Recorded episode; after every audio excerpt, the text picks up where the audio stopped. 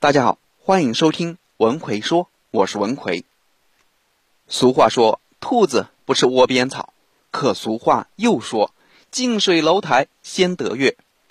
俗话说，宰相肚里能撑船，可俗话又说，有仇不报非君子。俗话说，一个好汉三个帮，可俗话又说，靠人不如靠己。这个俗话说好像还挺善变的，这不前后矛盾吗？那我们到底应该相信哪一句呢？其实这就是古人的智慧了。你要相信哪一句，就得看具体场合。比如你想强调团队合作的重要性，你就得说一个好汉三个帮。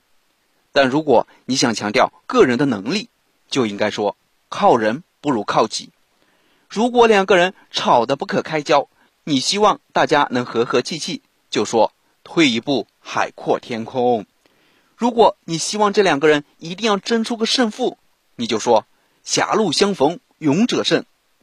这些看似矛盾的俗话说，其实在不同的场合都有圆场的功能，所以千万不要觉得俗话说过就一定是对的。我有一个朋友，他负责一个新建的项目，于是他就招募了新的小伙伴。有七零后，也有九零后，但项目还没怎么进行，七零后和九零后就已经吵翻天了。为什么？七零后往往比较谦虚，明明做的很不错了，也会说自己做的还不够好。但九零后呢，往往觉得自己比较牛，稍有点成绩，那都是不得了的事。所以这两帮人在一起能好得了吗？那作为负责人应该怎么办呢？各打五十大板吗？当然不是，作为领导，一个很重要的功能就是在团队里和稀泥。他可以对九零后说：“后生可畏啊！”对七零后说：“姜还是老的辣。”这就是圆场。除了工作中需要圆场，生活中的尴尬场面也需要圆场。有一次，我和一位大学教授以及他的三个学生一起吃饭，期间这三位学生对教授是一顿夸赞。这个说：“老师，今天您气色真好。”那个说：“老师，您真是越来越年轻了。”三五个回合下来，大家的声音就越来越小了，好像没什么话可以说了，马上就要尴尬了，怎么办？教授看了看，就说道：“怎么一上来就使劲的夸我，是想向我借钱吗？”大家都纷纷摇摇头。教授接着说：“你们不光说我，也说说你们自己。”最近几年混得怎么样？好让我出去也跟别人吹吹牛，说我带过的学生多么多么厉害。这样一来，大家的话匣子就又打开了，纷纷聊起了各自的事情。教授的这两句话就是一个圆场，圆场的话不需要多，只需要在关键的节点上说上几句就可以了。这就要求我们眼观六路，耳听八方，对周围人的谈话有一定的敏感性。要随时观察场面的变化，如果有冷场的迹象，就要及时活跃气氛。最简单的方式就是引导对方说故事，特别是说大家可能感兴趣的故事。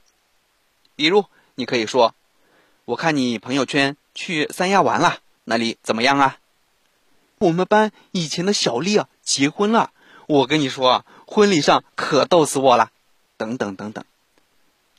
有一次老同学聚会。大家见面分外亲热，聊得十分高兴。这时，一位男士对一位女士信口开河的说道：“你当初可是主动追求过我的，现在还想我吗？”按理说，在老友重逢的气氛中，这些话虽然有些不妥，但也无伤大雅。但这位女士由于某种原因心情不好，脸色一变，生气的说：“你神经病啊！谁会追求你这种心理龌龊的人？”他的声音很大，在场的人惊讶的看着他，都觉得很尴尬，场面一下子就冷了下来。这时，另一位女士站了起来，笑着说：“我们小妹的脾气还没变啊，她喜欢谁就说谁是神经病，说的越厉害，越让人受不了，表明她就越喜欢。小妹，我说的没错吧？”一番话让大家想起了大学时的美好生活，不由得七嘴八舌，互相开起玩笑来。一场风波也就平息了。再来给大家讲一个名人的故事吧。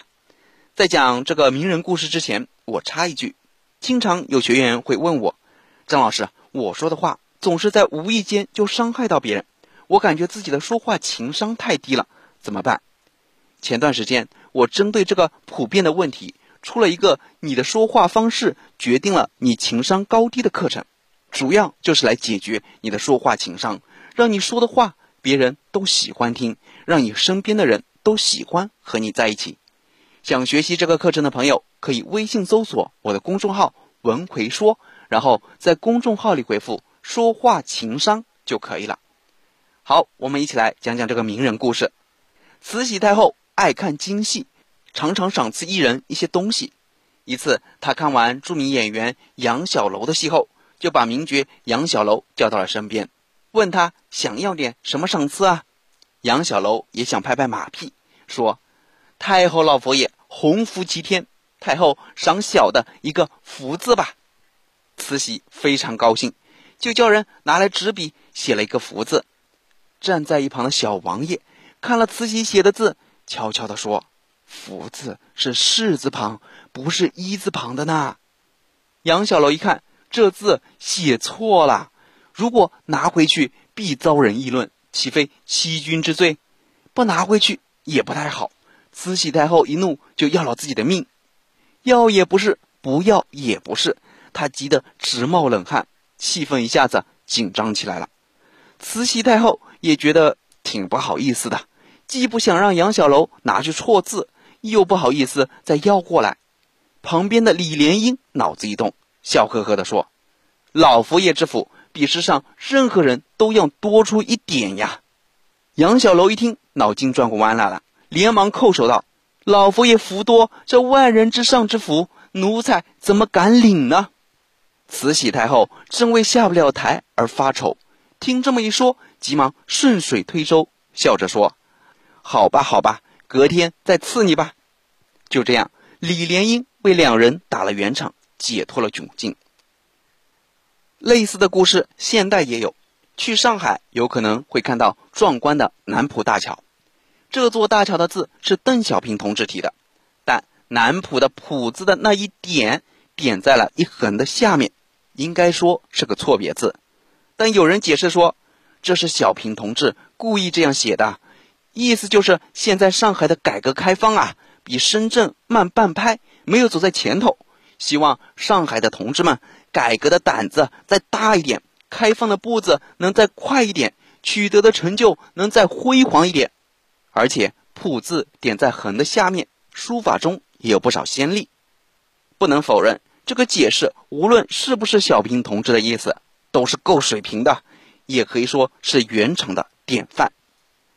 那圆场最难的是什么呢？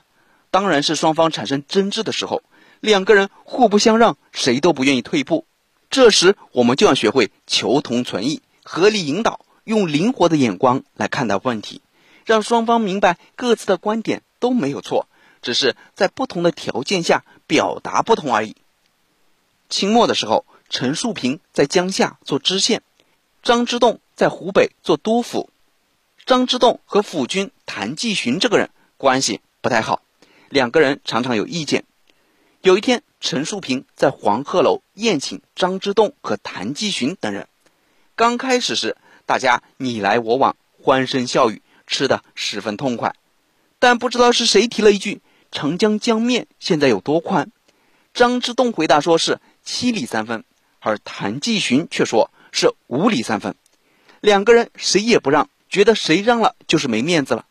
眼看好好的一个饭局就要被这个毫无意义的问题给搅黄了，陈树平马上灵机一动，说道：“江面水涨的时候确实是七里三分，而水落的时候。”也确实是五里三分，所以张大人和谭大人都没错，说的是时间不同而已。